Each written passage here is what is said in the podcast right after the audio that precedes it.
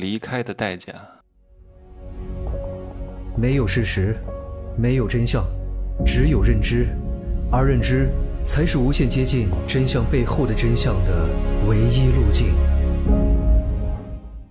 Hello，大家好，我是蒸汽学长哈，刚刚回到酒店，但这次酒店呢，就是非常差的一个酒店，汉庭酒店啊，没法推荐各位住。呃，我昨天发了一个朋友圈，说我破产了，入住汉庭，从此再也没有人骚扰我了，因为人都不喜欢天天住汉庭和如家的男人，说明这个男人没有钱，对吧？耕地还要在汉庭如家，丧失了很多乐趣。人是多么的现实。哎呀，很多人说你为什么住个汉庭还要发一下呢？我说到我这个段位，其实用真绝杀，真是真实的真。住汉庭怎么了，对吧？你有钱，你也不能乱花呀。我从早上课上到晚上，大概八点半就出门，上到晚上九点多，回来就洗个澡睡个觉。我没有必要住太好的酒店，酒店的各种设施，行政酒廊、晚餐、什么健身房，我都用不上。所以我有必要花那么多钱吗？而且上课的这个地方，周边也没有什么五星级酒店，只有那个三四星、三四星的什么维也纳酒店。什么智选假日酒店、汉庭酒店，我还不如就住个汉庭酒店，还便宜点，对吧？中午健身呢，这个酒店也没有健身房啊，那我就趁着中午午休的时候，我也没吃中饭，就赶紧在上课附近找一个临时健身房，买了一个次卡，抓紧时间锻炼，因为我的时间真的现在排得很满啊，从早上上到晚上，课程占用了我很多时间，我必须很多事情抽空来做。别人在休息的时候，我得加班加点的把原来要执行的任务给他完成，好吧？来，哎，我对我还忘了，我还要说什么？我今天上的什么课哈？你们看我朋友圈应该看到了哈，是女性私密方面的课程啊。看了之后会更加了解女人。很多女人呢，特别是中国的女人，在性这个方面呢，还不是特别打得开，比较娇羞。哎呀，你要知道。你得管住男人的哪里啊？管住男人的胃，你就抓住了男人的心。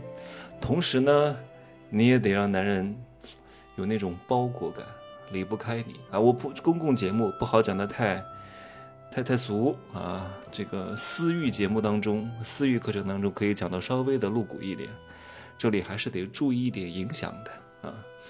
今天上课呢，讲了什么骨盆修复啊，然后。产后修复啊，特别是女人，但很多女人生完孩子之后，她是不做产后修护的。第一，身材会走样；第二，你的那个腹直肌啊，就是你的那个腹肌，女人也是有腹肌的啊，每个人都有腹肌，只不过女人的腹肌被脂肪给包裹住了啊。那有些男人的腹肌呢，也被脂肪包裹住了。那有些人为什么有腹肌？因为他没有什么太多脂肪，所以腹肌显现出来的。但是这种腹肌呢，是瘦子的腹肌。啊，瘦子的腹肌就跟女人的二两肉一样啊，不是跟女人的二两肉，是跟胖女人的二两肉一样，不值得炫耀。那有一些男人他有腹肌呢，是练出来的，是鼓出来的；有一些男人是因为他没有没有肉，没有脂肪显出来的。所以看似都有腹肌，但腹肌也是不一样的啊。这个二两肉的形状也是不一样的。很多女人她不懂得做产后修复，一方面是腹直肌会裂开，就是两个腹直肌。两个腹肌不是不是一边三块嘛，它中间会撕开，就会导致这个地方呢容易受风寒，而且它对这个内脏的包裹度不是很好的话，就会导致你内脏外凸下垂，肚子会变得很大。你再怎么练，你会发现那一块还是很松弛的。还有一点就是，女人特别是顺产完之后啊。私密部位呢，它会变得松弛。哎，怎么觉得我怎么怀完孕，我老公对我没有兴趣了？是我身材走样了吗？只不过你老公照顾你啊，有些话也不好说的。哎呀，你怎么感觉我老公怎么小了？不是小了，是你心胸宽广了。所以这些东西都是要调的，通过手法、仪器，对吧？按摩、内外按摩等等之类的。啊，这个东西不好讲的太细了，因为这个得现场看啊。所以今天线上课现场呢，我们这三天就是学习这方面的东西，也是为了造福各位女性，因为太多女人婚后不幸福啊。首先是性格原因，还有一方面呢，就是就是你懂的啊，耕地方面的这个东西。今天上课就我一个男的啊，除了老师之外，其他都是女人。然后现场晚上还要举办一些现场演示啊，都是比较啊嗯哈嘿哈，呃教学实用啊，非常健康等等之类的，也不好在这描述太多。个这这个意会不可言传，所以女人要学的东西还是非常非常多的啊！不要以为你们结婚了啊就可以当黄脸婆了，一定要修好自己啊！修好自己之后呢，你才能把握人生的主动权啊，男人才会离不开你，不然的话你就得追着男人跑，你越追男人跑得越快，懂吗？你得去吸引他们啊，让他们绕在你周边啊。一个男朋友，两个男朋友，三个男朋友，有负责花钱的，有负责买礼物的，有负责当小奶狗的，有负责做饭的，懂吗？你有了这样的魅力的话呢，你的男人会更爱你啊。所以讲到离开这个话题呢，最近有些有钱的人啊，其实也没有多有钱吧，资产也就几百万、上千万左右。他说他想润出去。我说你真没必要。我问你有一个亿吗？你没有一个亿，你不要考虑润出去。你出去干什么？你出去，你的钱能够供你一家老小在国外度过几十年吗？买了房子，买了车，哎呀，教育问题用不了多久的。而且你在国外能做什么？你是科学家吗？你是高级技术工人吗？你都不是。你去国外，如果你只是一个一般的什么管理人员啊，或者一些。其他职业的不具备世界的通用性，你到国外去也只能做一个低端的服务业从业者，就这么简单。你能做得了吗？心态能受得了吗？所以没有一个亿啊，出去没有任何意义。哎，你看很多富人移民，他们是为了什么？是为了避税，对吧？